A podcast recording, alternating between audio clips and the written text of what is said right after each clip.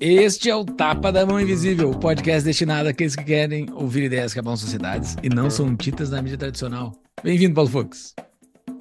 Olha, Júlio, falamos de mercado financeiro com um cara que sabe demais, com quatro, mais de quatro décadas de atuação, que é o Sérgio Machado. Falamos então um pouco da trajetória dele, alguém que viu bastante muitos dos ciclos econômicos brasileiros e globais, como funciona o mercado financeiro brasileiro e como é que a política interfere no mercado, né? Então, tudo isso e muito mais nesse ótimo papo com o Sérgio Machado. Exatamente, o cara é muito gente boa, mandou uma bio aqui que é uma nanobio, né? Uhum. Uh, Sérgio Machado, gestor CVM com mais de 40 anos atuando no mercado financeiro. O cara sabe demais. Isso aí. E o Tapa é um oferecimento da DBI Contabilidade, a contabilidade que nos atende pelo Tapa e que descomplica a sua vida junto ao Estado. Né? Todo mundo sabe como difícil é tu hum, navegar as areias estatais aí. A DBI ajuda a gente como fazer isso. E ela tem uma promoção especial só para quem é ouvinte do Tapa. É só falar para eles que vê através do Tapa que vocês ganham quatro meses de isenção de honorários e a abertura gratuita da sua empresa dos honorários também. Para mais informações, quer tirar aquela dúvida, vocês podem procurá-los no contato arroba dbicontabilidade.com.br ou no Instagram arroba dbicontabilidade. É isso mesmo. E se você quiser fazer parte da comunidade mais livre da internet, é só entrar em tapadamainvisível.com.br barra comunidade. Lá tem um linkzinho que você faz a sua contribuição para o Tapa e recebe no seu e-mail o convite para entrar no nosso grupo de Discord, somente para quem apoia o Projeto da Liberdade no Brasil, que é a comunidade do Tapa da Mão Invisível. Nós passamos a semana interagindo com os membros da nossa comunidade lá e também mensalmente estamos fazendo a nossa reunião, a nossa conversa com os membros, que é sensacional, tá, tem sido muito legal. A gente tem discutido sobre os episódios uh, que ocorreram no mês, né? O pessoal quer falar alguma coisa. Então, se você quiser conversar sobre os episódios conosco, entre na nossa comunidade, ou lá no Discord, ou na nossa reunião mensal, que é muito bacana e faça algo pela liberdade, né? Faça, faça algo, porque acho que todo mundo tem que contribuir com alguma coisa para a liberdade. Fazendo a sua contribuição para o Tapa, você está fazendo algo pela liberdade. E você se forma também, né? Porque lá dentro do Discord tem um mar de informações lá de outras pessoas pró-liberdade no Brasil que estão compartilhando ideias também. Exatamente, muitas pessoas muito qualificadas, né, Júlio? Muito, mais do que eu, com certeza. É, eu também. E, então, pessoal, tudo isso mais um pouco, notas do episódio, uh, livros recomendados, tudo isso vai estar no nosso site, tapadamainvisível.com.br ou no descritivo aqui do uh, aplicativo de podcast ou no descritivo do YouTube. Vocês podem entrar lá e, se comprarem um livro indicado, entrem pelos nossos links da Amazon que a gente ganha um rebatezinho. É isso aí, bora para o episódio. Bora. Seja muito bem-vindo, Sérgio Machado. Muito obrigado. Eu que agradeço a oportunidade. Maravilha. Sérgio, eu te conheci no Twitter, tu é uma figura bem conhecida no Twitter, no FinTwitch, é onde tem muita gente do mercado financeiro brasileiro conversando, e tu tem uma trajetória bem longa de mercado financeiro brasileiro, então eh, vamos começar para a nossa audiência que não te conhece, uh, se puder apresentar um pouco do, enfim, alguma, alguma ideia do que, que foi essa carreira longa, não precisa entrar em todos os detalhes, mas explicar a tua trajetória para a nossa audiência te conhecer um pouco mais. Oh, Legal, obrigado. É, é, se eu falar demais, eu chego quase em 1.500, aí é, vai ter que falar de caravela e não pega bem. Mas, é, brincadeira à parte, eu, eu, acabei, apesar de eu ter, eu ter uma, uma formação familiar, né? Meu pai era banqueiro profissional, Uh, e justamente muita gente, por ser filho de peixe, muitas vezes você quer ser pato em vez de ser peixe, né? Então eu não queria.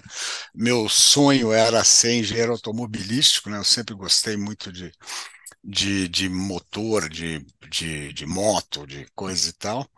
Uh, e, e, justamente, né? Tanto é que eu fiz, eu só fiz uh, vestibular o primeiro para engenharia automobilística, entrei e como acontece, né, eu tive uma frustração danada, né, o curso era, era restrito, e principalmente o mercado era muito restrito, né, no tempo que eu fui fazer estágio, eu me lembro, fui fazer um estágio na Mercedes-Benz, uh, todos os gerentes eram alemães, né, então é, o meu sonho tinha que ser sub isso daqui não é meu, não é meu caminho e tal, eu, eu, eu que é o contrário, eu queria alguma coisa que eu pudesse agregar. E aí acabei, na falta de de o que fazer, né? Eu não sabia, eu fui entrei no fui fazer uma, um, um, um curso de administração. Aí pelo menos falei, vamos fazer o melhor que tiver. Aí eu entrei na GV na época, perdidaço, né? Porque era um sonho de uma vida, né? Então, de repente, eu com 20 anos ali estava muito perdido. E aí entrei, fui, fui lá, comecei, gostei muito do curso, né? Porque é diferente da, do curso de engenharia, que é muito, né, muito ortodoxo, muito fechado, o administração era um, era um curso muito instigante, né, os professores, e uma proximidade, né, eu saí que eu tinha aula com 200 alunos para ter turma que tinha que ter no máximo 40, então você conhecia o professor pelo nome, ele te conhecia, aquilo ali me, me, me gerou um, assim, uma coisa muito positiva, de você poder ter um curso onde você aprendia, né? não é que era uma coisa que era jogada em cima de você. E aí eu fui, fui, acabei arrumando um estágio numa empresa de carrinho de nenê, né? Eu caí da Mercedes para uma empresa de carrinho de nenê, na parte administrativa, achei aquilo uh, meio chato, meio boring, menos uma parte de projeção de venda. Eu acabei fazendo um negócio, e aí aquilo ali foi, foi interessante, mas calhou que nessa época uh, um, um, um amigo uh, da família e tal, perguntou se eu não queria trabalhar numa corretora. E eu fui fazer um estágio, então, na, tinha uma corretora que chamava Bueno Vieira Pereira Lopes e Associados. Era a maior corretora brasileira na época, que tinha, então, uma área grande de research. E eu entrei em research, né? Como todo... Entrei analista de ação, né?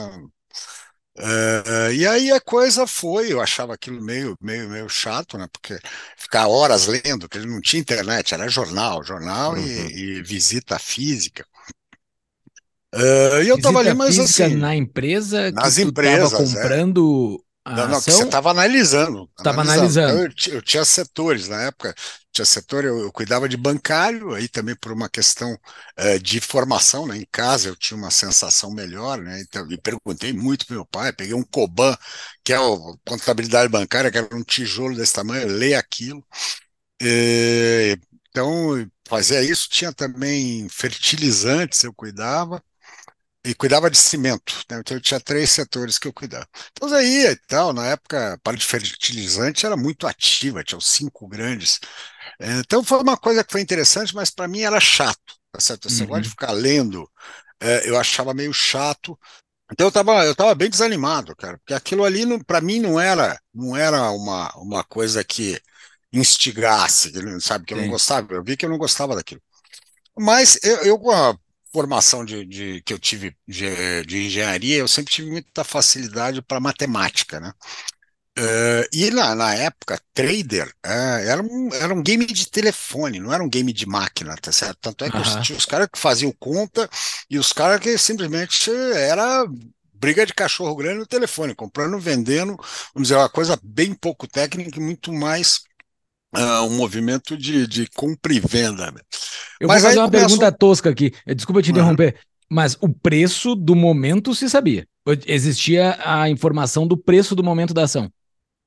Não, da ação sim, mas não, nesse caso eu não estava em ação. Eu tava, tava, o que surgiu aí a parte. Porque a ação era assim: você tinha um pregão que era curto, uhum. era de 9 até uma da tarde, ou de 10 a uma da tarde. A tarde não funcionava. Que loucura. Então, engraçado, é, à tarde ficava todo mundo moscando nas mesas e, e, de repente passando trote, fazendo sacanagem. Era, parecia um monte de quinta série. Mas é, eu acabei indo para outra. Na época surgiu um, um, bendito papel que são as debentures, né? E, e as debentures eram papéis que tinham pagamento de juros ou trimestral, semestral, anual, mas tinham grandes fluxos. E a galera não sabia fazer conta daquilo, né? Então pegaram um cara lá, falaram, tem um cara lá da GV que faz conta bem, traz ele para cá. E foi a primeira vez que eu fui para mesa de, de trade mesmo, para mesa de papel. Não a mesa de bolsa, né? A mesa, você tinha uma mesa de open. Naquela época, mercado de bolsa era uma merda, cara. Eram 20 milhões dia, é, era totalmente incipiente, né? E quando você pegava uma, uma, mesa de open market, de título público, você girava 10 vezes isso, 20 vezes isso, uma instituição que não era bancária, né? É, o mercado era bem, era bem diferente do que, do que é hoje. Né? A bolsa era muito primária. Que ano era isso? Isso aí eu, tô, eu entrei na Bueno Vieira em 78, 78. Nessa época. E ainda tinha aí, a gente tinha ainda uma, uma, uma memória muito recente da crise de 70 na Bolsa, né? Que a Bolsa teve aquele boom em 70 e depois desmilinguiu, né? Foi grandes perdas é a época das merposa da vida, isso aí é fato, né? não, é, não é lenda, não. O negócio de merposa, Explica para nós aí o que, que é merposa. Merposa é merda em pó SA, simplesmente. Ficava no meio do pregão fala, vendo merposa, vendo merposa, e os caras compram merposa, compram merposa. Aí, então, ou seja, era tão uh, incipiente, era tão uh, primário, né, que não tinha. Era um negócio, comprar parece até quando, hoje em dia, quando tem, depois de uma grande porrada, que aparece um monte de gênio no mercado comprando tudo. Compra que, né, quem não está comprado é louco. Era a mesma coisa, só que era um mercado bem pequenininho, então ele permitia isso. É, como permitia naquela época, se você tivesse um certo cuidado mais à frente, eu cansei de ver gente ficar rica, simplesmente pegar uns papéis meio esquecidos, estudar a fundo, tal, tal, tal, e de repente descobrir que o cara ia fazer uma recompra, um fechamento de capital, né, que você tinha o uhum. direito pelo patrimonial. Eu vi cara, gente ganhando muito dinheiro, ou seja, oportunidades tinham, né, porque o mercado era pouco técnico uh, e pequeno. Uhum. Uh, então, mas aí eu para dentro, porque eu começava a fazer conta, tal, tal, tal, então eu fiquei responsável pela, por essa parte de fazer, né, fazer a precificação dos papéis, a, que era, no fundo, meter, fazer uma, meter um, um programinha que a gente fez. Primeiro você fazia na, na, nas HP, nas HP, mas a HP naquele tempo não aguentava, ela não tinha fluxo para isso. Você não tinha ainda 12, a gente já estava em. usava uma 41, que era uma que você podia programar. Ou seja, aquilo ali foi uma janela uh, e eu acabei, aí você fazia conta, acabava começando a negociar, aí pegou o bichinho da, da negociação, pegou. E nessa época, então, surgiu uh, um, um, um treininho no Bank of America, aqui uh, em São Paulo, e eu fui, que foi justamente em 1980, final de 80. E aí eu fui para a mesa de, de Open, que era a grande mesa, uh, e ali eu, eu comecei minha, minha, minha, carreira e gostei, foi um negócio assim que foi extremamente importante. E era bom que, o, o apesar de ser Bank of America, era uma casa muito pequenininha, né? então tinha um espaço danado para crescer.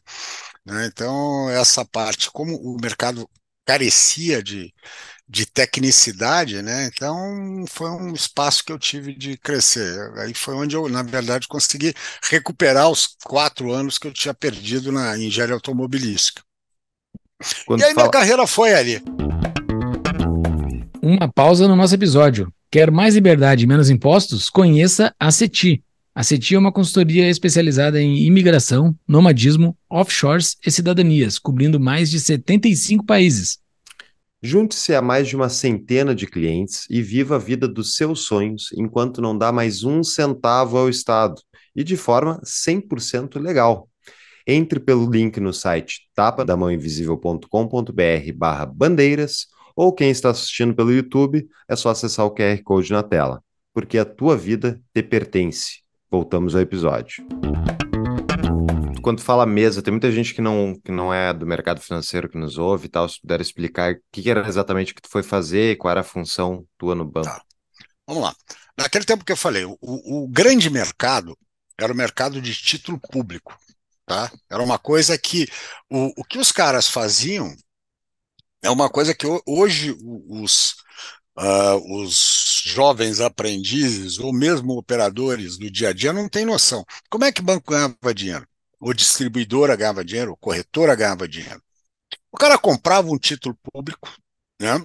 E ele financiava isso diariamente no, no Selic. Isso era o bendito overnight do open market. Né? Porque assim, o open market é só uma definição assim. Você tem mercados fechados, que são bolsas, né, que têm ambientes uh, protegidos e fechados, sem mercados abertos, o balcão, uh, mas o grande mercado, é, como é no mundo todo, de grana, né, é o mercado de, de, de ou chama, eles adoram falar Ripple, Reverse Ripple, é isso aí, é financiamento, ou financiamento reverso, né, ou você tem o papel e toma a grana, ou você tem a grana e toma o papel. Né? Basicamente, então a ideia é o quê? O cara comprava um papel que rendia o pré ou pós-fixado, lembrando que naquele tempo, papel pré-fixado era 60 e 90 dias, só. Não Meu existia Deus. mais nada além disso. Tá? Uhum. Pré. E você tinha os papéis pós-fixados. Era praticamente um cheque. o cara estava é, não, cheque. Mas, é, mas é, o, o, é que a, a, a previsibilidade ela era tão baixa. E outra coisa, você não tinha uma tradição de, de risco, de longo, né? Sim. Você, no fundo, ninguém acreditava em ninguém, né? Uhum. Tem que pensar que a, a, evolução do sistema financeiro no Brasil ela é muito recente. As pessoas hoje acham que o sistema financeiro ele começa depois de Campos e Bulhões, 65, uh, vai passando aí para de 80, que começa a abrir para cima de 80, abrir os mercados futuros de juros e tal. Antes não tinha. Era o mercado basicamente é esse. Você se financiava ou o título público, né, ou então os bancos uh, se financiavam num negócio que chamava ADM, ADM é o quê? O cara emitiu um, um, um título dele privado, um CDB, e ou ele, na, pela própria distribuidora, ou distribuidoras que compravam esse papel, financiavam diariamente isso no mercado. O cara ia lá, vende por um dia e recompra amanhã. E o cara fala: não, não, não tinha marcação a mercado, né? Isso daí uhum. você ia acumulando ao longo do dia, do tempo.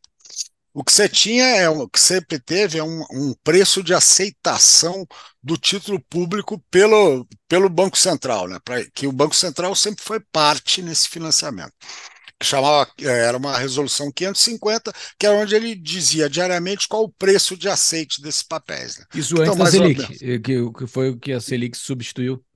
Não, isso já era Selic. Já era Selic. Selic. Sempre teve a, a 550. Uhum. A 550 institui a Selic, né? E ah, uma, tá, das, uma das, da, das cláusulas é essa aqui.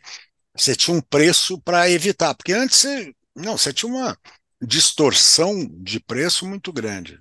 Tinha oportunidade de arbitragem absurda nisso, certo? Ah, total, total. É, o mercado hoje ele tá chato para burro. na, na, verdade, você a eficiência te permite arbitragem. Então você Sim. comprava papel pré e fazia hedge no, no mercado DI com preço maior, né? Você ganhava dinheiro. Não tem esse negócio de. Agora é tudo é, referenciado. Você compra uma LTN, é CDI não sei o que lá é CDI. A implícita é o DAP, ou seja, você vai tirando espaço de arbitragem que tinha no passado. Naquele tempo tinha. Né? Você tinha arbitragem grande, né? E a própria e o próprio negócio, como o mercado ele era mais difuso. Quem tivesse mais contato, mais uh, networking, uhum. conseguia preço melhor. Uhum. É, não é hoje que todo mundo tem um preço muito parecido. No caso de título público, então, é linear, né? Então, então é essa coisa é que era, que era interessante o quê? Você pegar essas disfunções e, e conseguir fazer dinheiro, né? Você conseguia fazer dinheiro Sim. com isso. Uh, e, e vai, né, e você vai também com isso, a, a instituição vai crescendo, vai tomando fogo, né, mais, mais pulso, e uh, você vai ganhando representatividade no mercado e, e vai criando a sua carreira. Né? Então, foi, é, foi nessa parte, foi muito, foi muito, muito interessante. Vai, é, dá para falar bastante sobre isso. A gente queria falar um pouco uhum. dos tempos atuais, assim, mas tem muito assunto para falar sobre isso. Só uhum. quero falar, perguntar uma coisa que é o, o, imaginário geral sobre bolsa de valores. Uhum. O que você fazia? Ficava lá naquela sala gritando lá? É, fica, é, esse é o imaginário geral, assim. Tu estava lá não. no meio daquilo ou não? Não, eu fiz tudo na vida menos operar pregão. Pelo seguinte, Aquilo é operar baixo. pregão, não é. É, operar não é pregão operador. é o operador de pregão. Aquele cara que fica gritando feito maluco, ele Uhum. não tá te- gritando feito maluco porque ele tem algum problema. Tem um cara no telefone mandando ele fazer coisa, né? Hum, É, ele não, não é autônomo. Aqueles caras, Uhum. depois que veio existir o operador, é, o operador de. é, que tinha o crachá, né, que era o, o, o scalper, isso vem BMF lá na frente. É No que tinha lá, a maior parte daqueles eram os operadores dos bancos, das corretoras, que estavam cumprindo ordem, né? Então, Uhum. e aquela gritaria é uma coisa de impositiva, então. Por isso que eu falo, por que, que eu não. Eu sou pequeno, né? Eu tenho 1,71m, então é, não era, não é uma coisa que faça muito. Eu era pequeno, os caras operador de pregão, você põe uns, uns pirulão lá de 1,90m, era ótimo. o cara. E É a- NBA, e a- assim, quanto mais é. alto, melhor.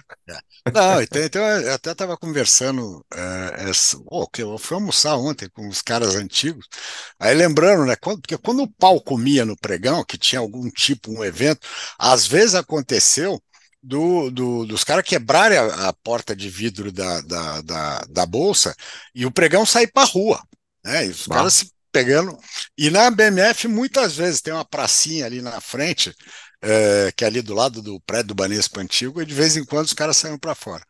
Até o Pra brigar? Lombardi. É. Não, não. O pregão extrapolava, os caras saíam. Aquele negócio. A roda ia aumentando de tal forma, né? Que Uhum. então, a roda é aquele negócio. Olha, fala, pô, o juro chegou aqui, invadiu a roda do, índice. Puta que pariu, tá pegando fogo. ó.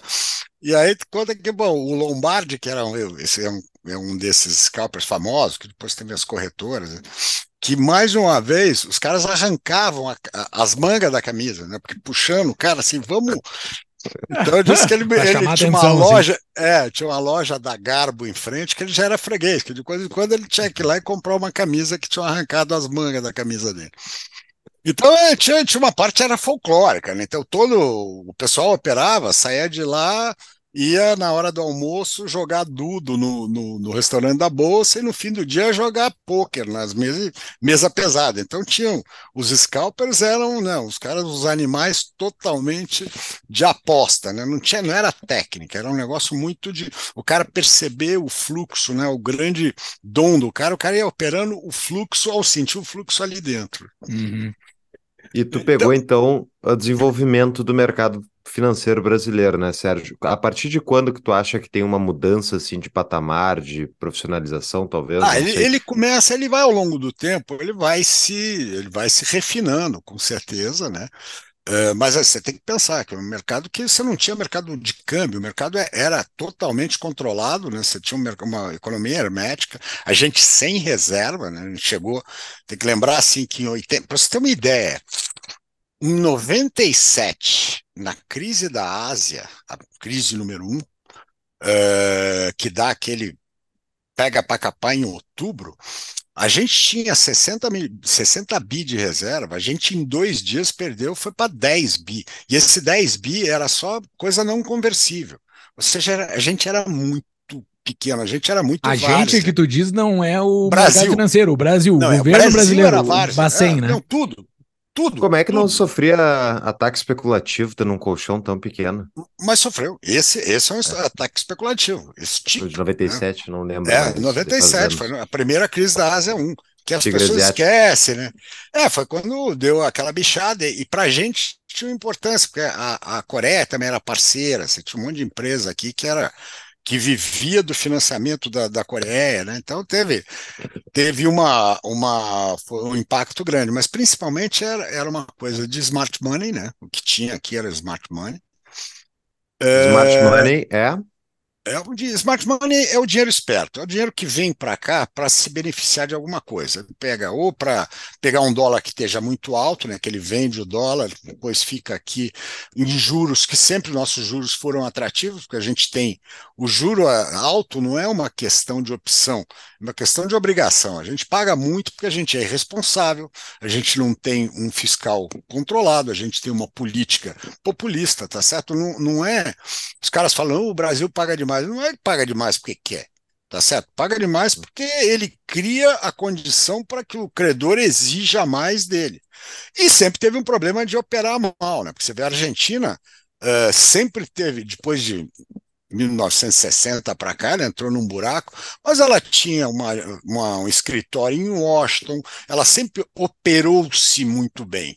Né? Então a Argentina sempre se vendeu por mais do que valia. E o Brasil sempre se vendeu por menos. Né? A Argentina continuou conseguindo uh, fazer novas linhas de financiamento, abrir título é público. Né? Tipo, depois de dar quantos calotes os caras conseguiram fazer de novo. É impressionante. Não, 2001 foi aquele negócio. Os caras acabaram de, de, de fazer uma, uma, uma renegociação forçada, ainda conseguiram enfiar nos caras 90% de fácil, 95%. Aquilo também foi um short de dar risada. Nós enfiamos Nesse tempo eu era de tesoureiro de banco, a gente enfiou a não dizer, e porra, a 95 e retomamos em dois meses a 60, 65. Sabe, porque também, é, me engana que eu gosto, né?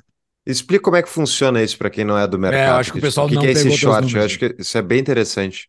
Então, o short é o seguinte: Uh, o short é você vender sem ter, né? Que é, que acho que, é, que, as pessoas falam muito de comprar e vender como se fosse uma, uma coisa horrorosa. A gente tem problema no Brasil de ter, uh, de ter poucos instrumentos de short, né? Basicamente, você pode ficar short em opção, mercado futuro, uh, e você alugar o papel, né? o bendito BTC, e vender. Né? Mas Lá naquele BTC não é Bitcoin aqui, né, pessoal? BTC é não, outra coisa. É um, é, um, é um contrato de aluguel, né? Que você toma o, o papel alugado. Então, o, o short é, lá fora, você, você tinha é, algumas, algumas instituições que você shorteava em cima, não tinha que alugar nada, simplesmente vendia, você entrava num operador daquilo lá e fica short. Eu vendo o papel sem ter. Aí o cara abre uma posição contrária e leva, né? Então, é que também é uma coisa a se desmistificar. Porque uhum. só é bom para comprar. Uhum. Não existe isso. Se tem coisas que estão no preço errado, elas sempre estão no preço errado para baixo. Não. Então, ou seja, ia ter o mercado mais, mais né, perfeito do mundo. Ele só, ele só erra o preço para baixo. Para uhum. cima sempre está correto. Não. Você tem que ser técnico, né? Não é, e não é, não é virar torcedor, né? Comprar 5, vai para 10, agora vai para 15. Vai para 15 por quê? Né? Ah, todo movimento de preço ele tem que ser, ter uma justificativa. Ou são expectativas melhores para a empresa, para o setor, para a economia como todo, para a China, para a Índia, para o Japão, sei lá. Né? Não adianta falar, ó, comprei a 5, vai a 10, agora vai a 15. Não, pensa. Né? Então, eu acho que até uma coisa que está com mania agora na rede social, né? O mercado é onde o, paciente toma dinheiro do impaciente. Que me lembrei.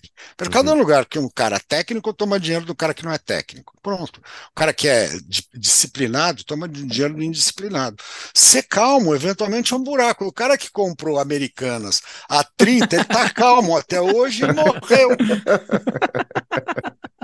calmo, ótimo né? ponto. É, então, é, sabe, é, é, mas é justamente esse tipo de, de explicação é muito para aquela coisa, o buy and hold, o negócio é buy and hold, e os caras também, eles têm uma, uma sensação que se eles falarem muito vai virar verdade, não vai virar verdade, cara, sabe, você tem que ver, o mercado ele dá ou não oportunidade, você erra uh, bastante, né, e acerta, que acerte mais que, do que você erre, né, Sim. que esse é o espírito. Mas vamos lá, tu falou de uma estratégia que é o buy and hold, é uma que é bem conhecida, uhum. inclusive uhum. a gente fala muito de Bitcoin aqui, Sérgio, depois a gente fala a tua opinião, eu quero saber, mas uh, tem também para ações, o pessoal fala muito, né? E tem outras estratégias. Como é que tu faz, como é que tu faz para escolher qual estratégia que é a melhor? Bom, eu acho que é o seguinte, tem uma, tem uma coisa que eu, que eu aprendi com um velho banqueiro lá atrás, é o seguinte, você todo dia compra a tua posição, todo dia. Então não vem com esse papo, ah, isso aqui é, é buy, né? Isso aqui é hold. Hold é buy. Você só tem duas, uhum, duas opções. Uhum. Ou é sell ou buy. Acabou. Não tem. Hold é conversa de para boi dormir, tá certo? Uhum. Porque ao você dar um hold, você está dando um buy. Então uhum. acabou. Então, você pensar isso, a tua posição ela tem que ser analisada todo dia. Uh, é lógico, se você tiver uma visão você vai ter que ter o teu, teu, teu, teu, o teu horizonte temporal bem definido, né? Porque você entra para algumas coisas, você entra para pegar uma disfunção pequena no, no preço, né, ou para baixo ou para cima, e tem coisas não, que você são compras mais estruturadas, você fala, não, essa compra, essa posição está errada, acho que no, me, no ao, longo, ao médio prazo ela vai uh, se, se encaminhar para um preço melhor. E você pode estar errado, porque você pode falar assim, ó, né, é para um ano, demorou três, quatro, eventualmente. A longo prazo, todos vão estar mortos, né? Não é isso. Uhum. O que a gente tem que ter é isso, é estar tá ligado. Por que, que eu comprei aquilo? Para que eu comprei aquilo? E para quando que eu comprei aquilo? Isso, e não esqueça nunca, esse, esse banqueiro, ele foi meu, meu chefe, fala, escreve no papel, tudo, tudo que você comprar, escreve essas coisas, e depois, de vez em quando, olha para ela e vê se é essa verdade. Porque a gente se apaixona pela posição, com certeza. Até às vezes, né? E quanto mais novo a gente é, né? Quanto mais novo a gente é, a gente se apaixona mais uhum. vezes, faz mais bobagem, né? Você vai uhum. ficando mais velho, você se apaixona menos, né? Então vai atrás do amor verdadeiro. é. Uma pausa para um rápido anúncio. Você se interessa em um investimento seguro, com alta rentabilidade, livre de imposto de renda? Sim, parece bom demais para ser verdade, mas é fato que a energia solar economiza dinheiro mensalmente para todos que investiram nos projetos e instalações com a Sunning Energia Solar, nossa parceira. Se você é empresário ou proprietário de um imóvel com área para a instalação das placas, entre em contato com o Paulo Fux através do QR Code que está aqui na tela ou no nosso site tapadamãoinvisível.com.br solar, acessível aqui no descritivo do episódio. Voltamos ao episódio. Eu não tive o contato com esse banqueiro e nem a experiência que tu tens, mas esse exercício aí que ele te falou, sem querer, eu, eu acabei fazendo quando eu compro uma ação. Eu escrevo no o, o motivo que eu comprei aquela ação e todo trimestre, quando sai relatório, eu escrevo o motivo por que, que eu ainda tenho ela ou por que, que eu saí dela. E é muito interessante porque eu converso comigo mesmo com o passar do tempo. Porque eu, eu tô falando com o Júlio de três meses atrás, por que, que eu escrevi aquilo naquele papel? Isso é um exercício bem interessante, não só para ação, serve para outras coisas da vida também, né? Tu escrever sim, sim. aquilo, por que que tu fez aquilo naquele momento, né? A tua cabeça muda, né? E tu tem que avaliar. Ué, e a gente é muito. E a vida é dinâmica, né? Exato. As coisas mudam. Eventualmente você fez isso aqui, mas isso aqui te chamou a atenção. Então, mas não esqueça, né? Você mantém aquelas, comprou aquilo, agora você comprou um, né, um, um, uma coisa pequenininha, comprou outra, não esquece aquilo. aquilo. Exato. E, existe um motivo, né? Existe um motivo que fez aquilo, assim. E talvez esse motivo Exato. já não exista mais, né? Exatamente. Não, e às vezes tem aquela coisa, você compra, pô, pegou uma alta, pegou alta, ah, não vai mais. Eventualmente vai, mas faça uma nova análise. Se eu comprei uhum. para 5 para vender a 6, bateu 6. Ah, o mercado tá bom. Pode ser até isso, ó, não, tá tendo um fluxo. Então, porra, e simplesmente larga de ser né, apaixonado. Mete um stop, era 6, legal. Passou de 6, pum, bota um stop em 6, cara. Sabe? Você já garantiu um negócio que era teu. Você tem um ganho a mais, vá, vá nele, né? Então, essa mobilidade não é da vida, né? Sabe?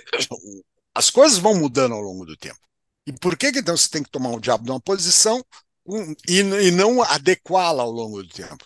O não adequar é, é não é uma, uma, coisa inteligente, né? Sim, sim. Uma coisa que você tende a, a ficar mais no, no, emocional, né? Que é uma coisa que é, é, vital né, no mercado, é você botar o emocional no lugar dele, né? Uhum. Que não é, não é dentro daqui.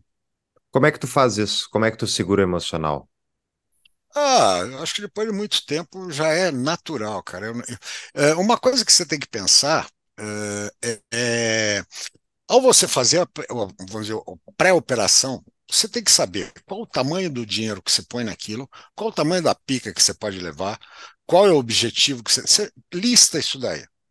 A partir desse momento, quando você entra, aquilo é número, cara. Não é mais, ah, sei, ai meu Deus, agora vai.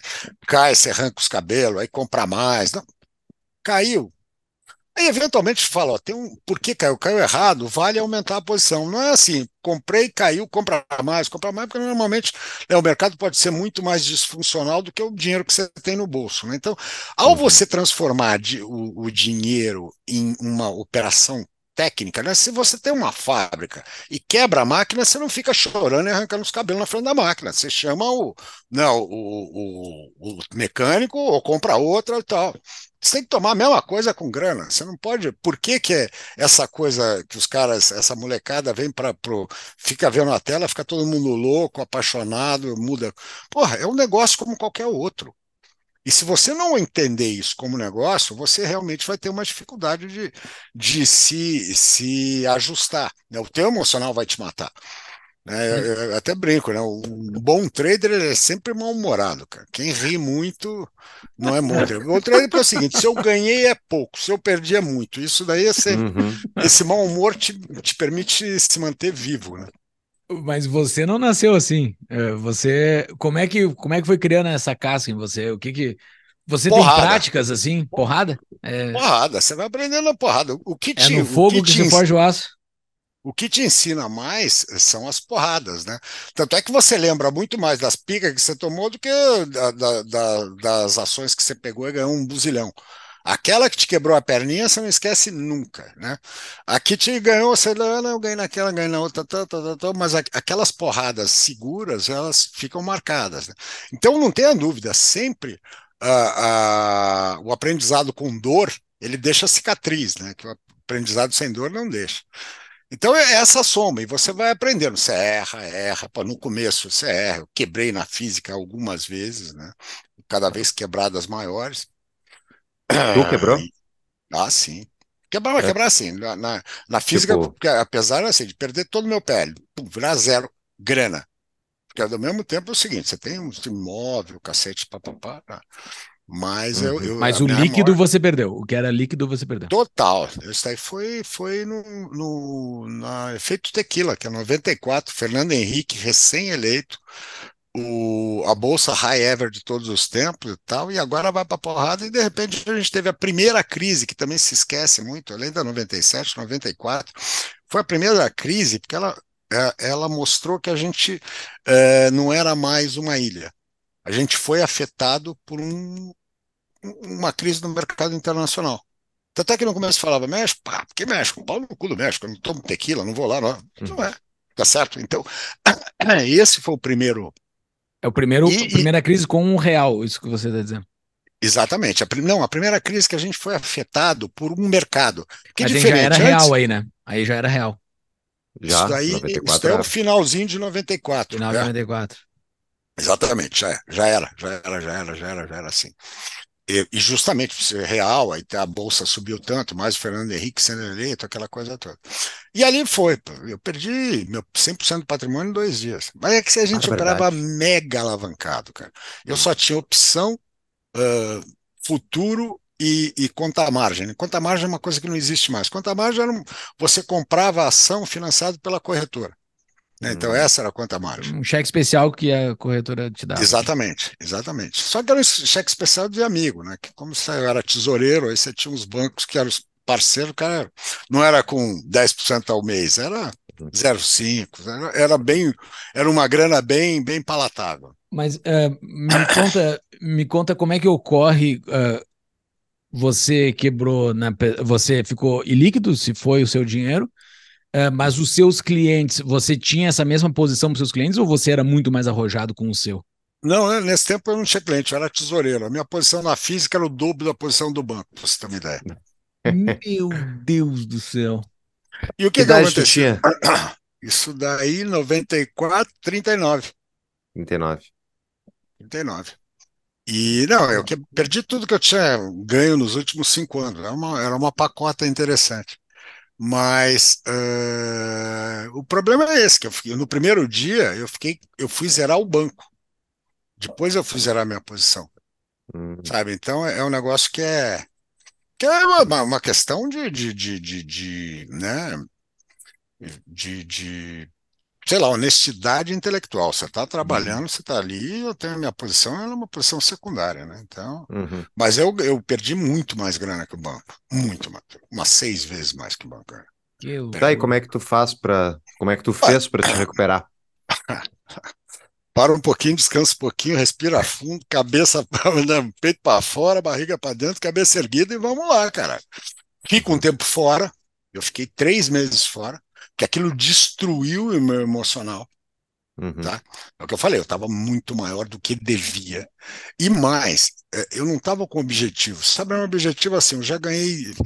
E a coisa assim, eu tinha um, fui para dois, pô, ganhei três, agora eu quero cinco, cinco, agora eu quero dez. Eu perdi os cinco. O número foi, foi de, dessa magnitude. Né? Sim.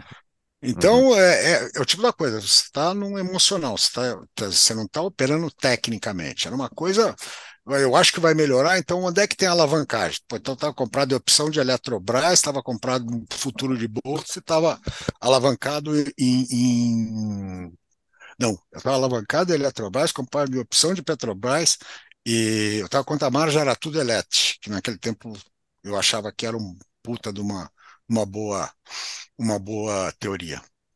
Mas então, o teu risco. Desculpa. Ué, não, então é isso, estava muito grande. Era muito grande.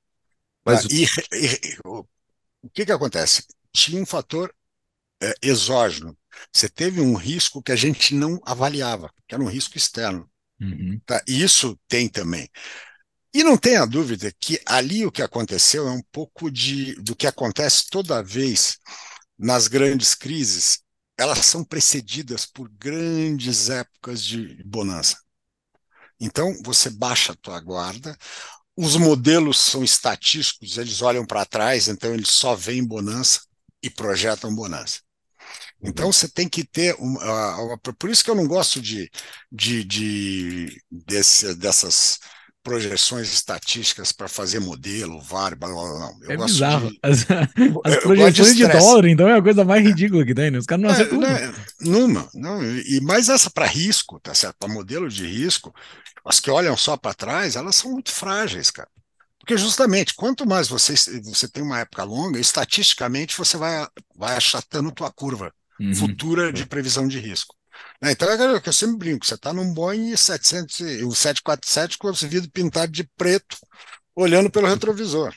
E aí, de repente, vem, quando vem o morro, você entra nele. Né? Então, justamente o que você tem que fazer é que no, no modelo de, de, de teste de estresse, fala aonde pode dar merda, aonde pode ter problema. E, tá, e aí vai, e vai. De... É isso que eu queria te perguntar. Primeiro, assim, tu tinha um risco, tu sofreu com um risco sistêmico, que era o risco Brasil naquela, nessa crise uhum. específica, né? Uhum, uhum. Então, é, é, essa é a minha dúvida, assim, porque tu estava falando antes, ah, fazer investimento, tem que saber onde entrar, sair e tal, mas como é que tu mensura, como é que tu te protege de um risco sistêmico? Porque se tu, ao sair de uma posição, tu está saindo para outra que provavelmente vai estar sujeita ao mesmo risco. Uhum. Não, eu, eu acho que às vezes, né, aquela história, o, a melhor operação é ficar fora, né? Às vezes você começa a sentir uma, uma, uma disfunção, sai fora. Foi o que aconteceu, sei lá, eu acho que 2020. 2020, né, teve, começa a levantar uma bandeira vermelha grande ali no final do ano, na China, um negócio esquisito, e aí vai janeiro, fevereiro, né, a coisa começando a, a se alastrar, uma hora zera tudo. Para que ficar numa posição? Para quê? Né? Você já estava com um mercado que estava meio acelerado, diminui. Eu zerei no, nos fundos, a gente zerou tudo, zerou risco de, de crédito, tudo. Ficamos só com LFT. LFT inteiro. E não é então não é que é mágico. O mercado avisou, ali não, não, foi, não foi um Black Swan de um dia para a noite. Nós não acordamos com, com o, o mercado pegando fogo. Não. Ele foi pegando fogo aos pouquinhos. Né? Então, eu acho que é essa, essa preocupação você tem que ter. Você não pode. Né, tem alguns puristas falam, não leio o jornal todo dia para não afetar minha, minha, minha, minha avaliação. Acho que isso é, me perdoe, mas é uma cagada. Exato. Você tem que olhar o jornal todo dia para ver se as variáveis que você se apoiou, elas são. É, elas continuam a existir. Não é que você ficasse, ah, esse cara que olha o vídeo todo dia fica louco. Não. Você simplesmente, sabe, você vai, é aquela história, você vai comprar todo dia a tua posição. Chancela que a compra é boa, chancela. Não é, é lógico, não fica dependendo da, da, da, da tua posição, do teu objetivo. Você tem esses dados de, de alta frequência que eles geram ruído. E você tem que saber tirar o ruído. Por isso que é aquele negócio que a gente falou: no dia que você resolveu comprar alguma coisa, defina os objetivos, defina as vantagens que você acha que existem nele, né? Porque para ele chegar, ele está a 10, para a 15, ele tem que ter alguma vantagem competitiva contra outros papéis, para chegar lá.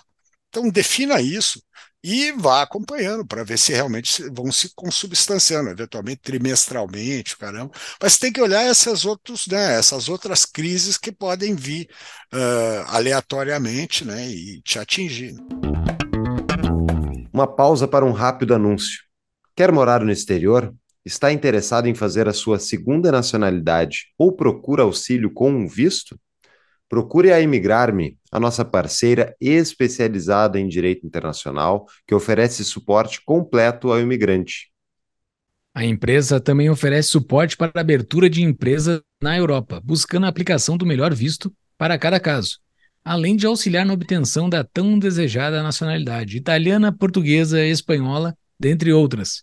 A Imigrar-me conta com uma equipe de advogados credenciados na Europa e nos Estados Unidos, habilitados a atender às necessidades dos imigrantes para obtenção da legalização e residência no país de destino.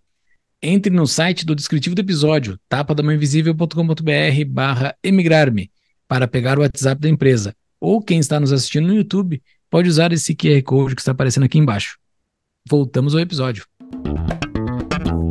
Ah, isso é muito bom, né? Porque tem quem não é do, do ramo financeiro, às vezes fica pensando que financeiro uh, é exatas, né? Tu até falaste que tu, tu foste para esse setor por ser muito bom com números, né? Mas uhum. financeiro, a gente não pode esquecer, financeiro e economia está dentro da, das ciências sociais, né? Faz parte, é uma, é, são seres humanos atuando ali o tempo todo e, e é isso que faz os preços irem para um lado para o outro, porque são seres humanos atuando. E nesse mar de, de coisas que tem, assim, como é que tu consegue mitigar não, mas consegue, como é que tu filtra para saber se algo é um ruído ou não? Quais são os métodos que você usa? Porque é muita coisa que a gente vê todo dia, né? Como tu uhum. falaste, né? Uh, você conseguiu ver ali, antes de março de 2022, que tinha alguma coisa acontecendo, entendeu? Mas muita gente recebeu a mesma, o mesmo dado, mas não tomou a mesma, a mesma atitude, né? Como é que filtra para saber o que é relevante? Bom, isso é uma das coisas que a gente que é, um, que é o que você vai desenvolvendo ao longo do, do tempo. Uh, pode ser um pouco de dom de um lado, mas tem muito de, de, de, de transpiração. Né? Inspiração é um pouco, transpiração é muito.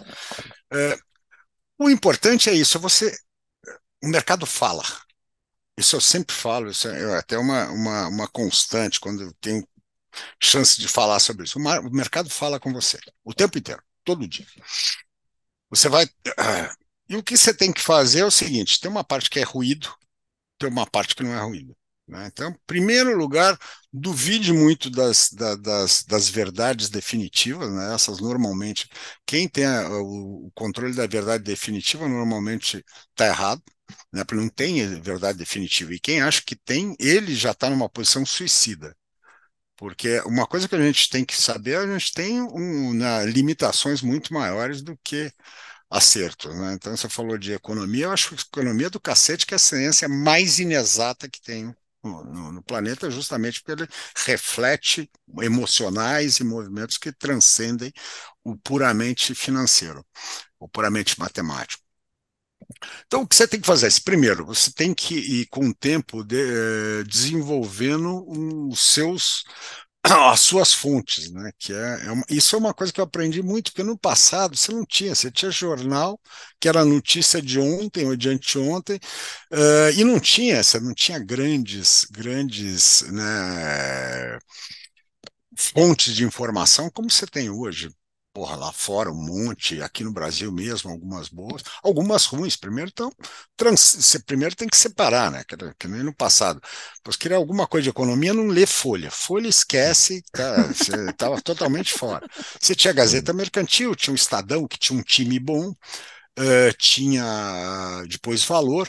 Mas tinha, importante era você conhecer sabe, os grandes tesoureiros de grandes bancos gringos, que eles tinham informações que a gente não tinha.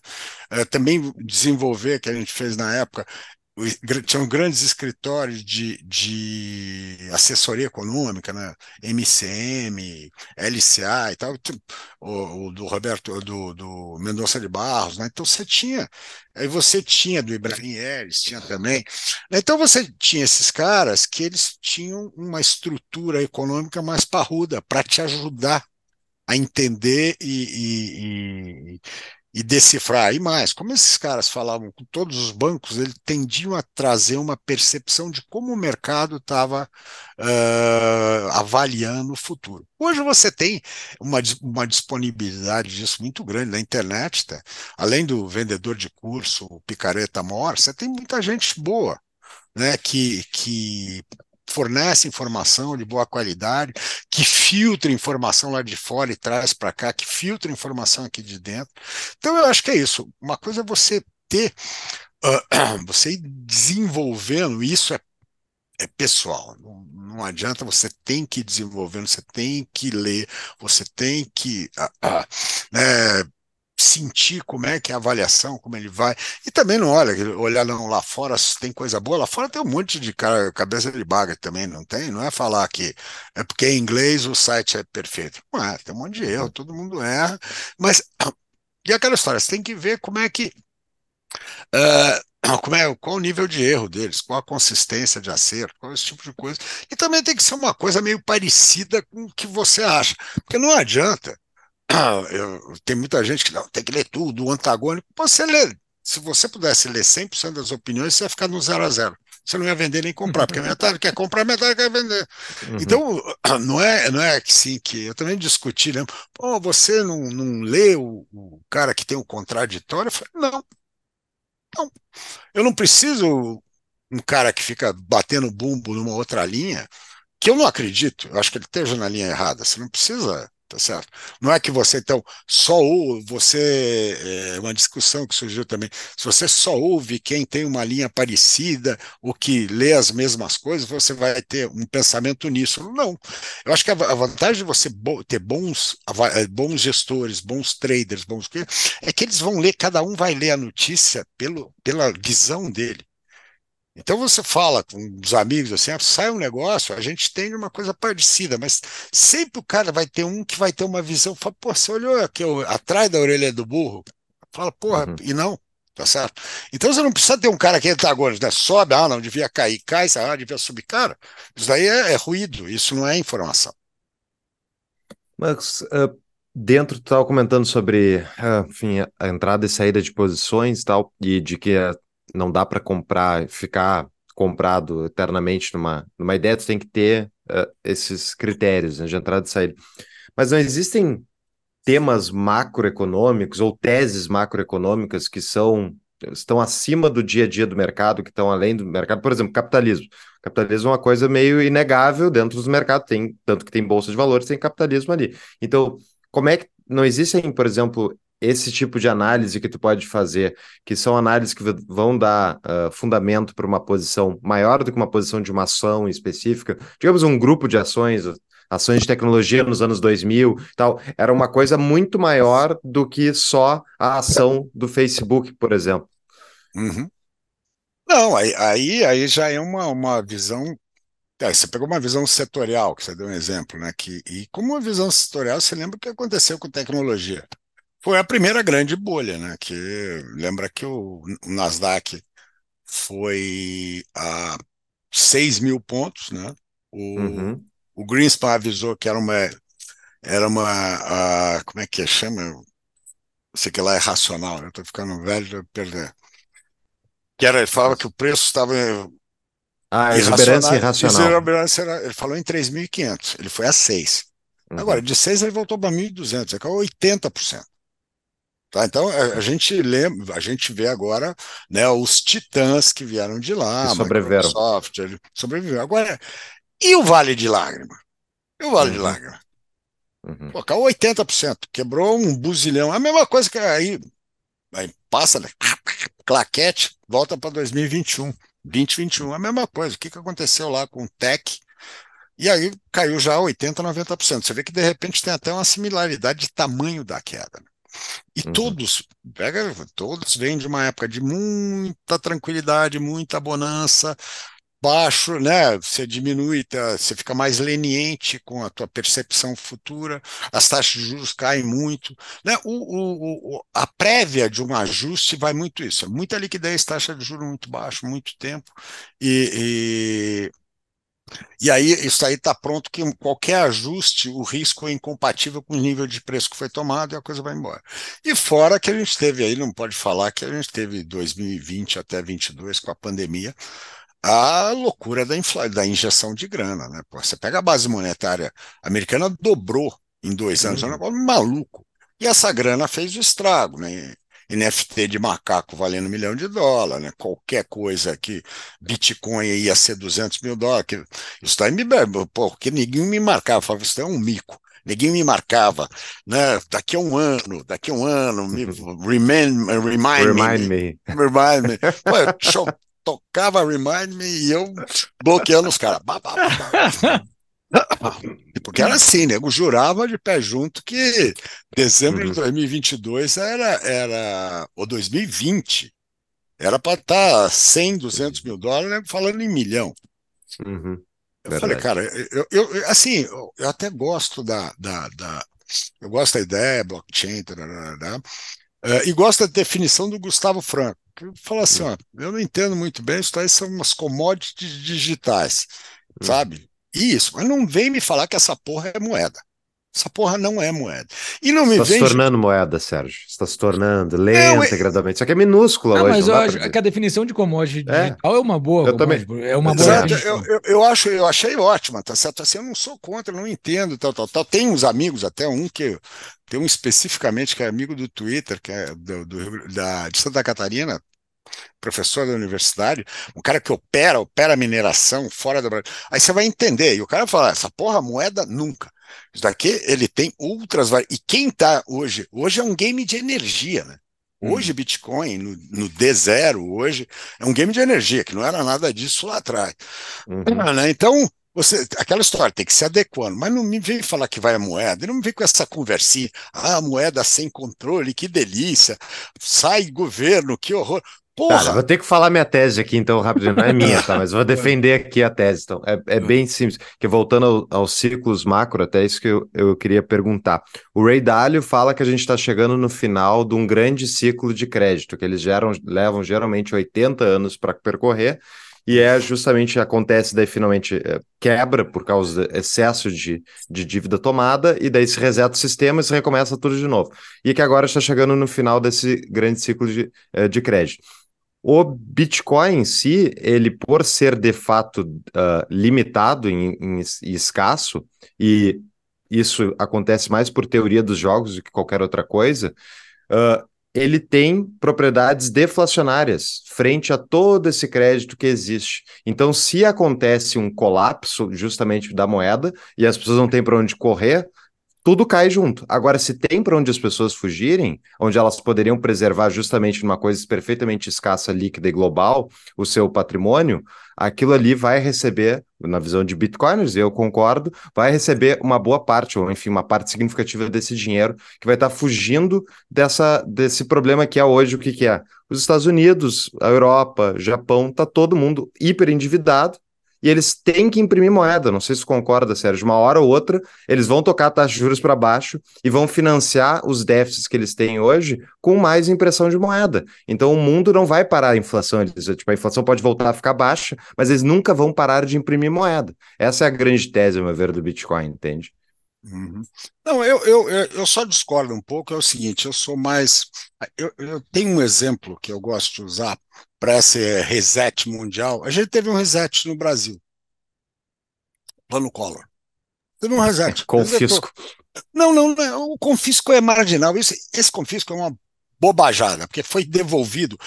Todos os empréstimos compulsórios do passado, todos foram confisco e ninguém fala.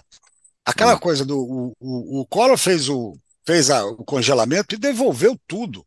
E nego ganhou ação contra ele anos, tá certo? A grana que ficou ali, ela ficou totalmente preservada. Foi a única diferente do resto.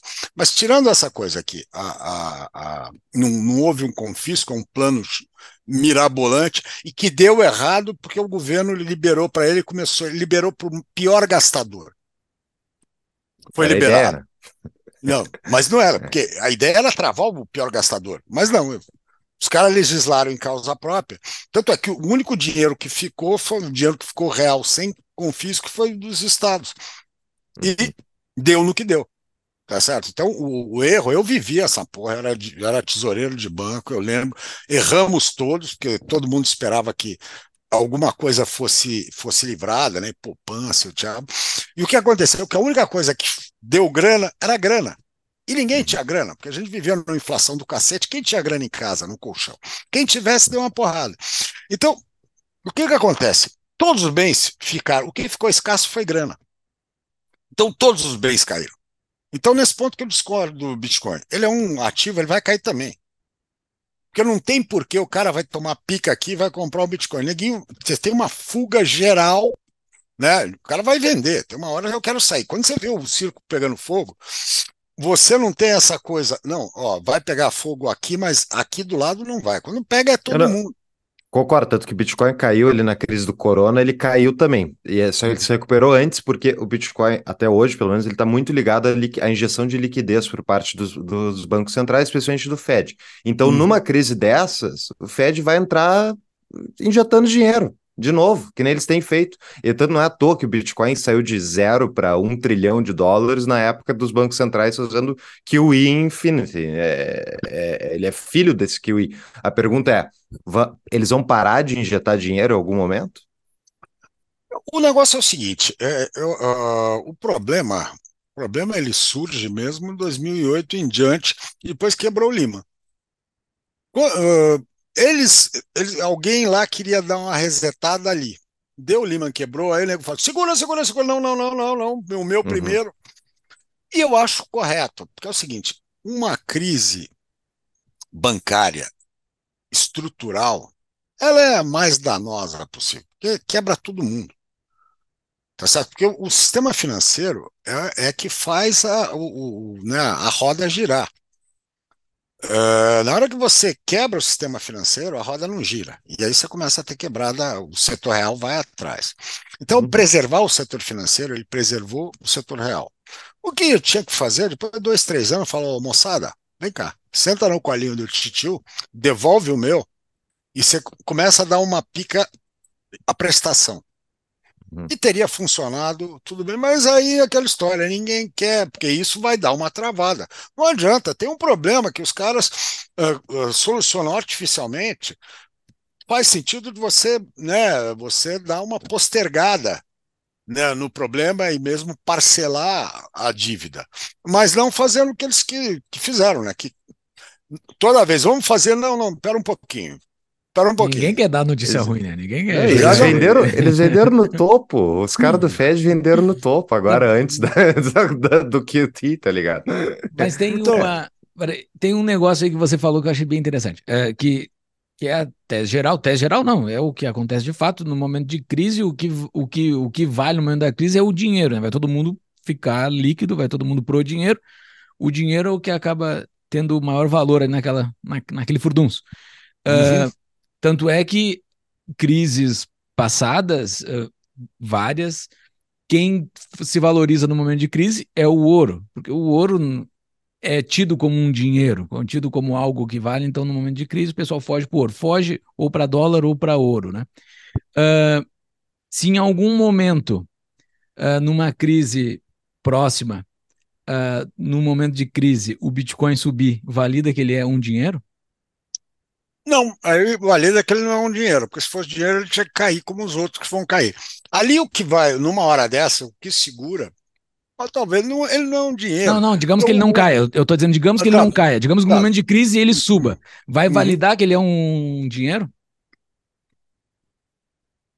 Não, não sei, tipo, precisamos ver ele subir para validar. Eu gosto de, de analisar mais ex post, não ex ante. Não, não, não, tá, é que eu só, é, assim, uhum. de, de fato, eu tô fazendo uma futurologia aqui, só fazendo um EC aqui, porque caso de socorro. Não, porque é o seguinte, porque mesmo nessas épocas de queda, o ouro, quase dinheiro, caiu também, né? Ele passa a ser um ativo que é vendável. Quando você, é, é um processo, é, é, o, do, do, é o irracional que entra. Né? Você uhum. chega uma hora que você sai fritando tudo. Uhum. E, e, o processo ele é retroalimentado, né? Porque começa a cair, o cara fala, pô, eu, tô, eu sou o último a pagar essa porra, deixa eu ir atrás do dinheiro, né? Me dá o dinheiro. Ninguém quer pagar a luz, né? Tá todo mundo. Exatamente. E, e, aí a coisa entra nessa, né? Até Mas que eu... uma hora os preços relativos eles começam a ficar interessantes, e aí ah. volta, né? E, e eu, hoje tu tá fazendo uma migração de gestora, né, Sérgio? Tu tá indo para uma. Tu podia contar um pouco sobre onde tu tá agora e onde é que teu fundo, tu tem mais de um, se não me engano, onde é que vocês estão investindo? Fala um pouquinho para nossa audiência, por favor. Vamos lá. Uh, não, na, na verdade, uh, eu, voltando, fui tesoureiro muitos anos. Em 2005 eu saí do último banco que eu trabalhei 2006 eu abri a primeira gestora, que chamava Vetorial, que era uma gestora que era bem focada em raio de e tal, é fio desencapado mesmo, era cabeça de tesouraria. foi, foi bom, pegamos a crise de 2008, foi o segundo melhor fundo do Brasil na, na, em 2008, em plena crise, o melhor Sharp, né? Eu tinha 12 de Sharp, era uma loucura. E, e aí mantive, o fundo seguiu, ganhamos todos os prêmios. Né? Sharp, pessoal, é um, só para explicar, é um, é um indicador de relação risco-retorno. O quê? É, não, estou só explicando ah, o Sharp. Ah, Sharp, tá. pessoal aqui, o que é o Sharp. É. É, quanto mais alto, melhor. Você está tendo melhor retorno com menor risco. É isso que é interessante, né? porque não adianta só dar umas porradas, de repente você vê o tamanho da naba que está atrás, né? que o risco, sempre lembrar isso, tem risco, não tem almoço grátis, não tem ganho. Se o cara ganha mais é porque ele está correndo mais risco, não, não, vem com essa conversinha. Saiba onde você vai botar seu burrinho, né? que sombra é que ela vai defender o bicho ou não. Mas então, aí depois... Uh eu vendi esse fundo, essa gestora em 2012. Aí eu fui para uma, uma, outra gestora grande é, e foi a primeira vez que eu fui mexer com fundo caixa, que eu nunca fiz, eu achava, tinha até um certo desprezo. Falei, Pô, não tem risco, isso aí não tem graça, não, não gosto dessa coisa.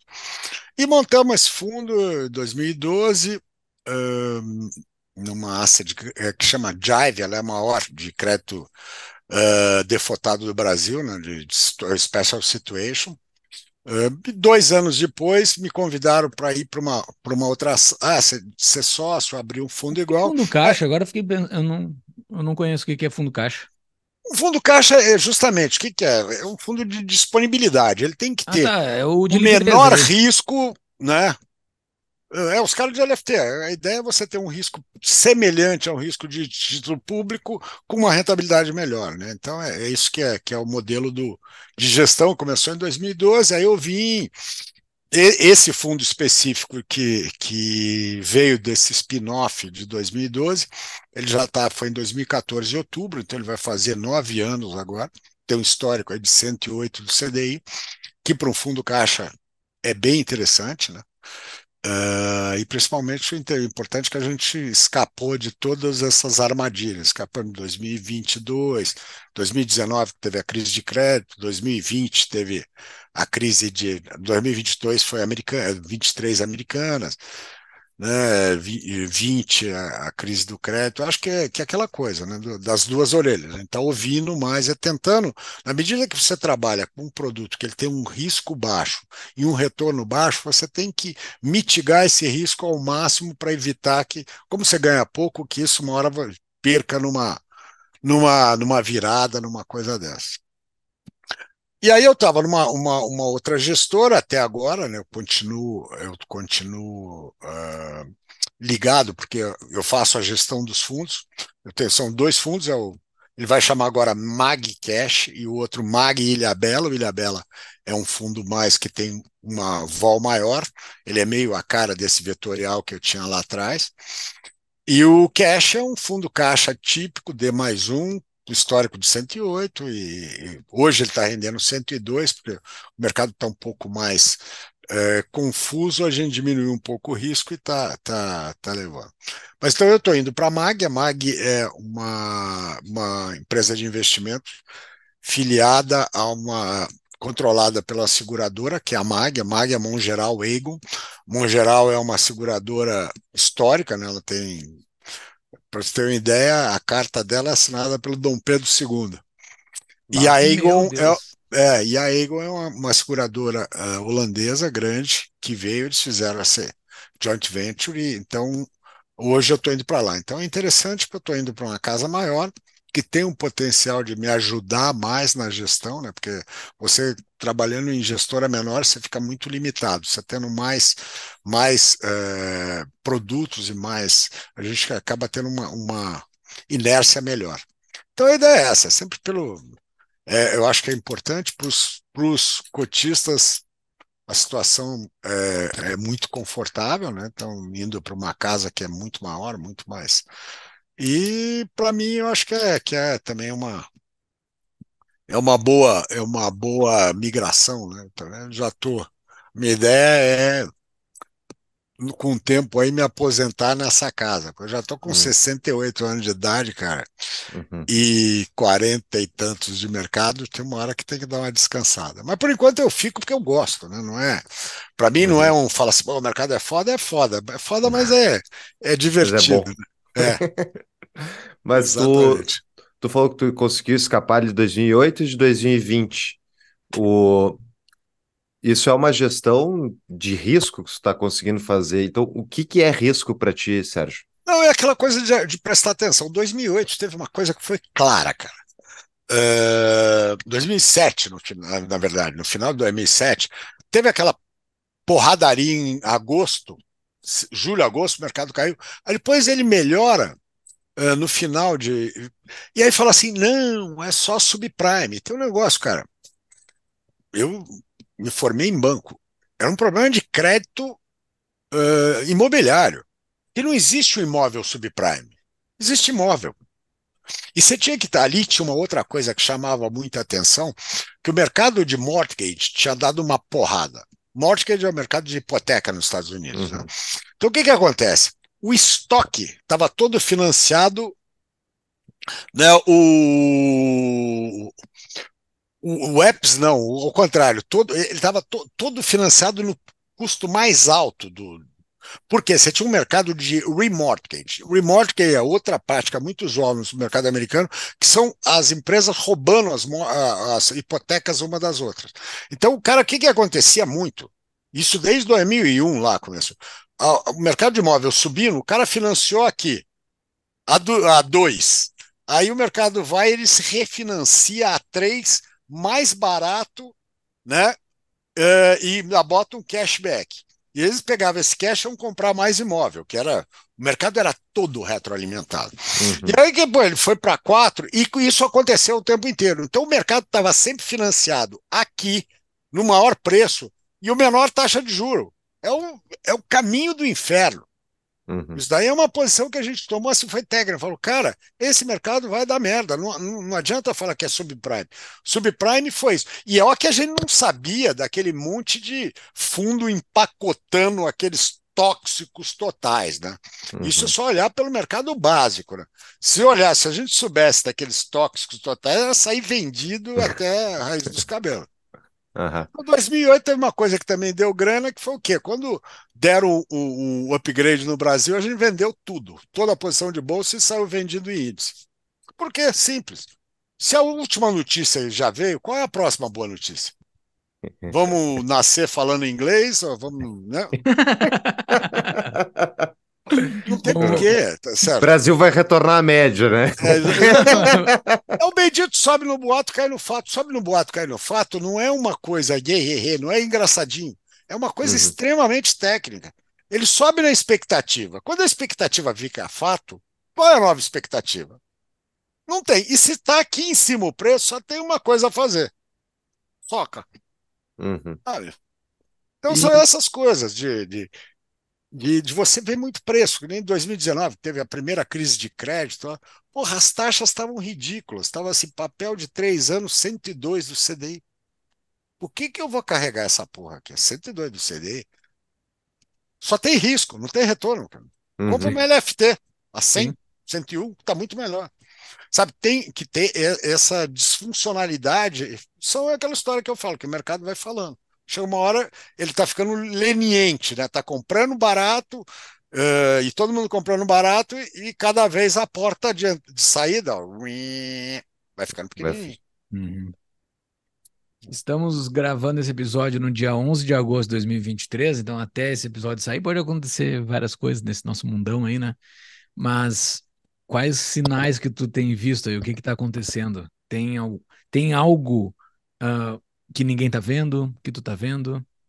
Não sei, eu, eu acho que tá, a gente está numa época bem complexa, né? Lá fora, de novo, a gente está num momento que os caras estão meio perdidos aí, batendo cabeça, né? Você tem, você tem um negócio engraçado que ao mesmo tempo você está tendo queda da inflação, mas a curva sobe, ou seja, essa curva né, crescer ontem há 10 anos, bateu o raio do, dos últimos A curva tempos. de juros, né? É. Ou seja, é aquela história do risco aumentando, o risco de ter uma resetada aí para frente. Porque senão, teoricamente, com a inflação caindo, você tinha que ter a curva de juros se aplainando, né? A inflação ontem CPI saiu baixo, né? os últimos dados foram bem, bem interessantes, bem menos assustadores no, no, que diz respeito a uma necessidade de aumentar mais a taxa de juros. Né? Dos de 6 estão falando hoje no máximo 5,5 e não é agora. Então aí você fala, isso tem, opa, tem alguma coisa engraçada, né? Porque a expectativa foi de a taxa curta mais baixa, por que, que a longa está empinando? Ela está empinando é risco. Tá certo? Curva longa na medida que ele empina mais, você está precificando mais risco para frente. Esse é um lado. Aqui internamente é o seguinte: internamente a gente tem um, tem um buraco, né? Porque a gente está. A gente começou o ano com expectativas muito ruins. Né? É, com o, esse semestre, o que aconteceu? Reduziram-se as preocupações quanto a aventuras maiores e tal. A própria entrada do Haddad mais pragmático ajudou bastante. Então o mercado corrigiu principalmente esse mau humor. Agora, hoje está melhor do que se esperava, mas está muito aquém do que poderia estar. Tá? Eu acho que esse é o problema. Porque, na verdade, esse pacote fiscal vem, não vem, o arcabouço vem, não vem, ninguém votou até agora esse tributário, aquela história, pô, melhor ter uma merda do que não ter nada, não. Eventualmente é melhor não ter nada do que ter uma merda muito grande. Né? Então, por enquanto, também você não sabe o que é líquido, você não sabe o que é nada, você não sabe. E tem um risco ali que você dá alçada para o governo né, estadual criar imposto. Né? Aquilo é uma. Então, hoje não tem grande. Você fala assim, ah, que delícia, daqui para frente. A gente está precisando mais informação boa para frente. Né? Eu acho que isso está. Agora, o mercado, de forma geral, ele tá, tem alguns, um, alguns ativos que vieram mais atrás. Agora, tipo, uh, dívida privada e crédito privado está melhorando bem, né? Porque deu aquele estresse muito grande em janeiro, por causa de americanos, e agora tem melhorado bem, principalmente os bancários estão caindo bastante. Então tem, tem assim, acho que limpou um pouco a casa, porque esse problema de americanas ele tinha risco de virar meio sistêmico, porque podia se alastrar para aquele parte de crédito privado e de ter uma crise parecida com o que a gente teve em 2020, 2019, né? de, de ajustar um, um, ajuste de preço uh, a preço de saída forçada, né? que, é, que é uma coisa que não houve tanto uhum. nesse começo de ano. Muito bem. Então é Temos... história. Estou achando que por enquanto não é para fazer grandes apostas, mas para lado nenhum, nem para cima e nem, e nem hum, para baixo. Eu acho que essa bolsa pode melhorar, porque essa queda de juros é, é lógico, ela já está aí. Você já tem curva, a curva já já está precificando 9% até 8% ali na frente. E isso já é preço quando você vai tomar dinheiro. Porque você toma dinheiro não é pela Selic, você toma dinheiro pela curva. Mas quem uhum. toma dinheiro pela curva é o grande devedor. Uhum. A pequena empresa, a média empresa, que é quem toca esse país, que gera 70% dos empregos, esse cara não tem acesso a crédito. Ele só tem a crédito clean, ele só tem acesso a crédito com duplicata. E na duplicata ainda não chegou, porque a duplicata é 30, 60 dias. Na duplicata ainda está 13. Uhum. Né? No dois anos está tá 10 e pouco, que é 8 lá na ponta. Né? Então, eu acho que isso daí, na hora que for, vai tendo a queda, você tem um efeito de transferência assim, pode dar uma melhorada na economia, e essa economia de serviço e tal, ela recicla em toda, né? Ela recicla em todo o sistema. Então você pode, eu acho que bolsa pode ter alguma, algumas coisas boas, mas é stock picking, não é se abraçar, né? Que nem são no Copom, os caras, ah, quem não tem bolsa é louco. Eu falei, me dá de novo, de novo. É 7h30 amanhã. Tá, aí caiu oito vezes né? É sempre Grenal, é. né? Fla-Flu, é, sempre. É, exatamente. Exatamente. Esse, então, essa torcida sai fora, né, cara? Isso daí, quando você vê que você ficou torcedor pelo papel, você tem uma coisa para fazer: vende. Vende. é, aí você entrou no emocional, cara. Sim. Aí você então entrou no emocional, você vai fazer bobagem. Mas espera só que os clubes vão abrir capital, daí sim, daí, daí vai, é, vai juntar é os melhor, dois dos piores mundos, assim. É a melhor coisa, né? Uh, Sérgio, a gente tem os nossos uh, membros da comunidade que contribuem um pouco mais, eles fazem perguntas para os nossos convidados. Eu tenho aqui uma pergunta do Ramon. Sérgio, eu estou muito pessimista com o Galípolo no Bacen entre 2024 e 2028 e vejo o mercado nada preocupado. Você acha que 18 meses é um período muito longo para se preocupar? Bom, boa, boa pergunta. É o seguinte, é, na verdade, o mercado que a gente falou, ele saiu que ele estava esperando que ia ser um inferno é, e foi, melhorou, mas não está esperando o paraíso.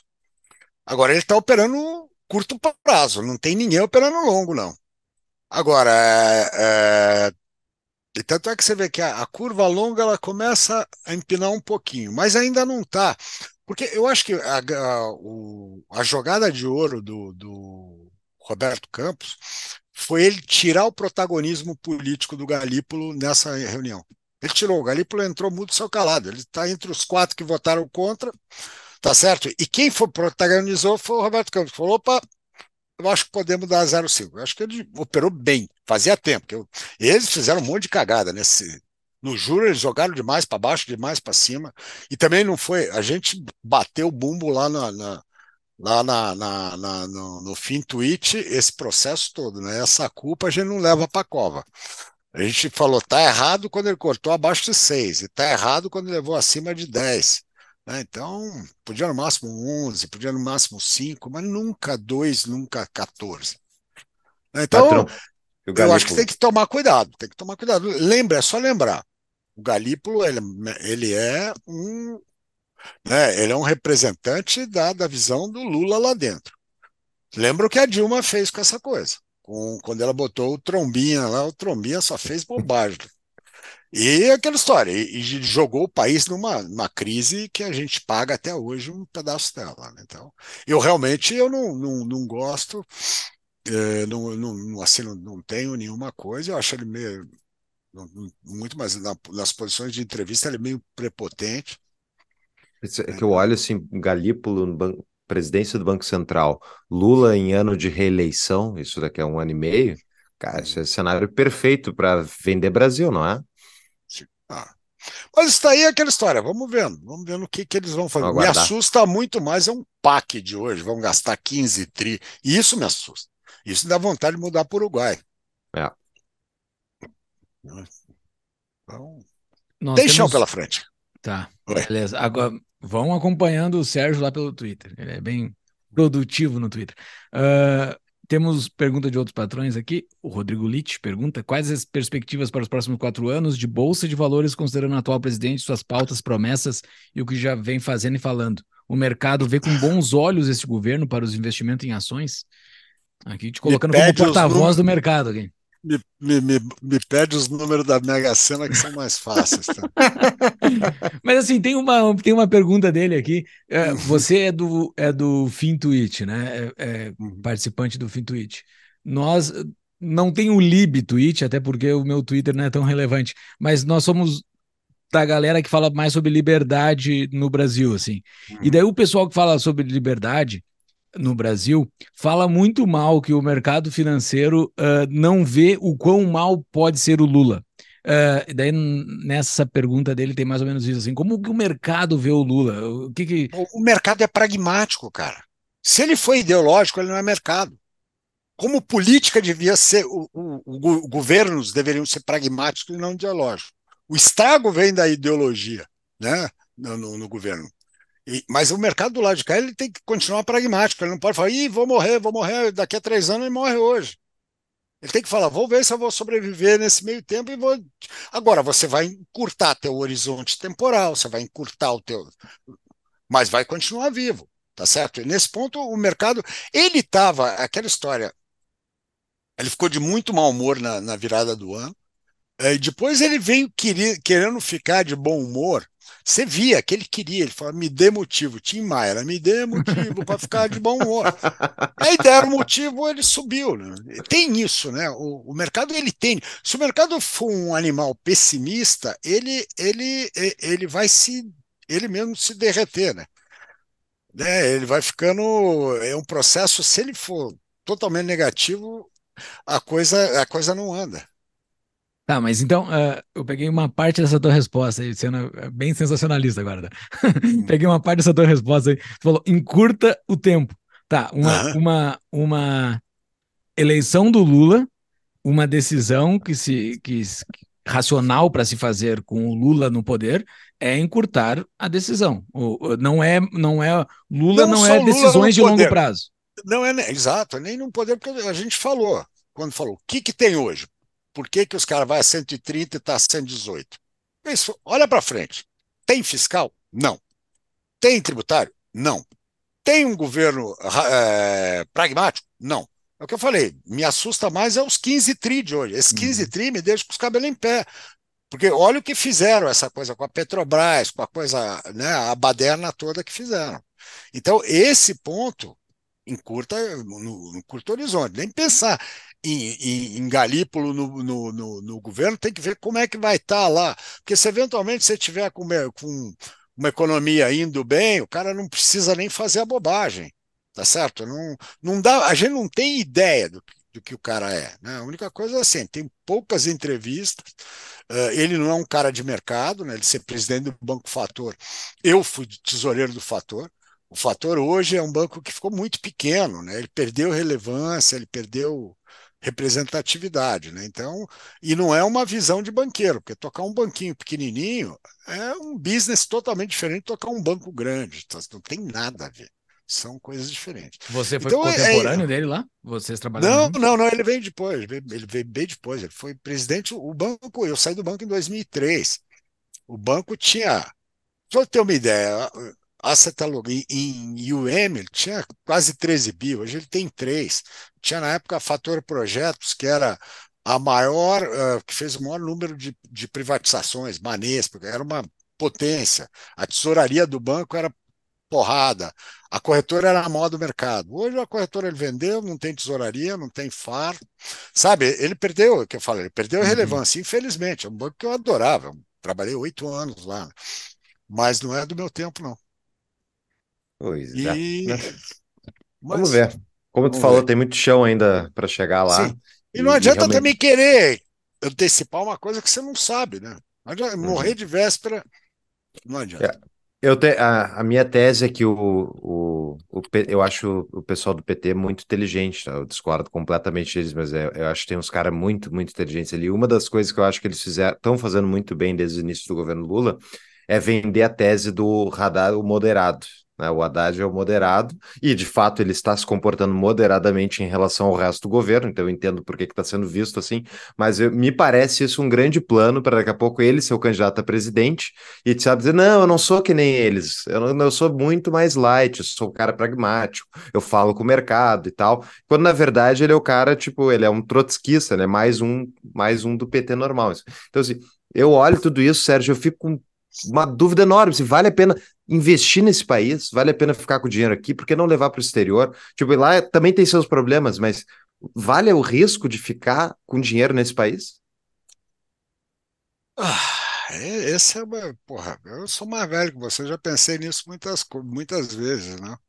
Já passamos de desilusão. Mas um negócio que meu pai, que era totalmente antipetista, falou: meu filho, passa passa, o Império Romano passou, não, nada fica. Sabe? O tamanho do, da, da, da maldade, ela não se.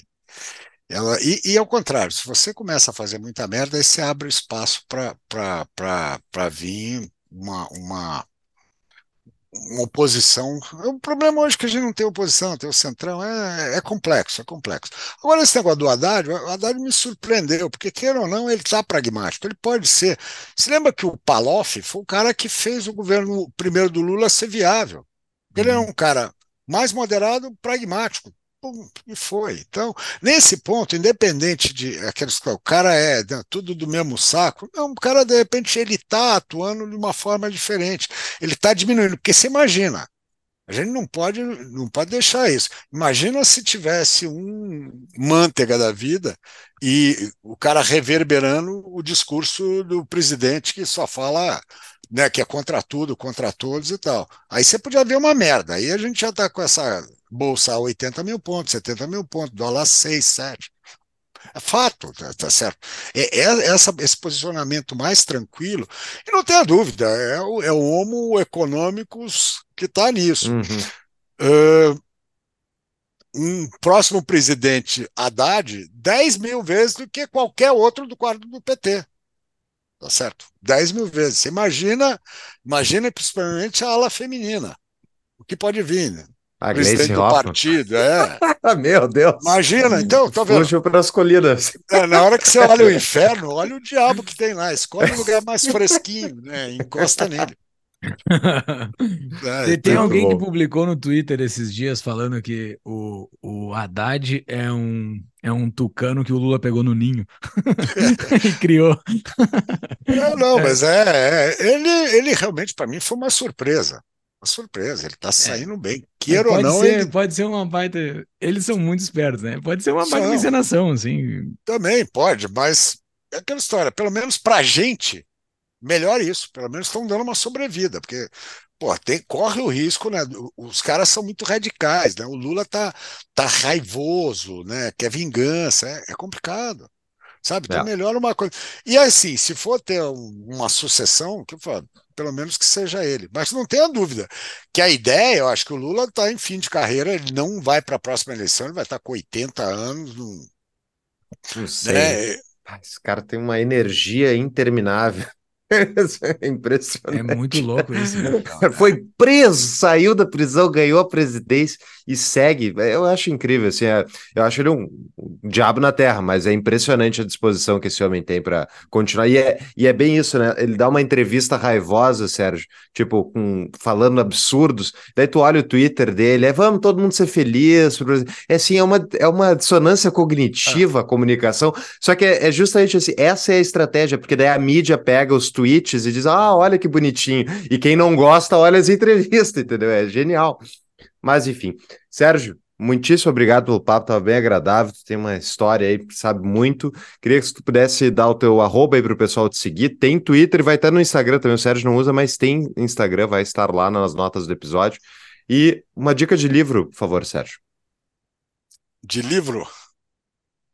Você uh, sabe que até mandar um velhão, velhão, velhão, que é o Axiomas de Zurique, porque eu, eu tive até a semana passada e caiu de novo, eu dei uma lida, falei, pô, é, é divertido esse livrinho.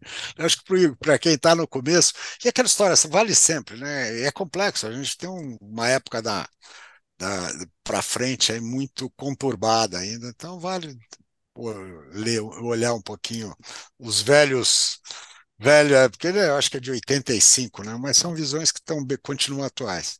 Boa. Legal. Vai estar nas notas do episódio. Vai estar o teu arroba também, que é o SM Gestor, agora o arroba no Twitter. E, Sérgio, te desejo tudo de bom aí na, na nova, nova empreitada. E considerações finais, por favor. Bom, eu já falei tanto, né, que as coisas são, eu agradeço também, foi muito, muito agradável a conversa, bem, é, e eu gosto dessas, dessas participações, assim, eu odeio coisa pauta, programa, deixa, deixa, deixa uhum. correr. Eu acho que o que eu tenho conseguido, eu tenho procurado fazer é meio que a, a devolver um pouco do que o mercado me deu, tá certo? Eu acho que essa me incomodou muito no passado quando eu foi abrir o Twitter 2016, 2017, que era aquela coisa dos fique rico, vende curso, sabe? Aquilo ali é de uma maldade, né? Que você vê depois o estrago, que a gente acaba não vendo, mas depois por uns amigos influenciadores, aí você vê os estragos que alguns caras desses fizeram na vida das pessoas, né, dos caras perderem tudo, perderem casa, cara, né, pô, vai bombar, né, então, isso eu acho de uma. É, é, desumano, né? não é nem maldade, é, é uma filha da putagem, não perdoe uma palavra, uhum. sabe? Então, no que eu puder ajudar, é o que eu tenho tentado falar assim: calma, moçada, vamos com calma, sabe? Dá para ganhar dinheiro, dá para ser feliz, mas com calma. Não adianta você querer ficar rico, você, querer, você vai quebrar, só isso. Muito bom, muito bom. Fica o recado aí, pessoal, quem está entrando no mercado financeiro, sigam o Sérgio. E valeu, cara. Até uma próxima. Muito Até obrigado. Próxima, Sérgio. Um abraço. Obrigado. tchau. tchau.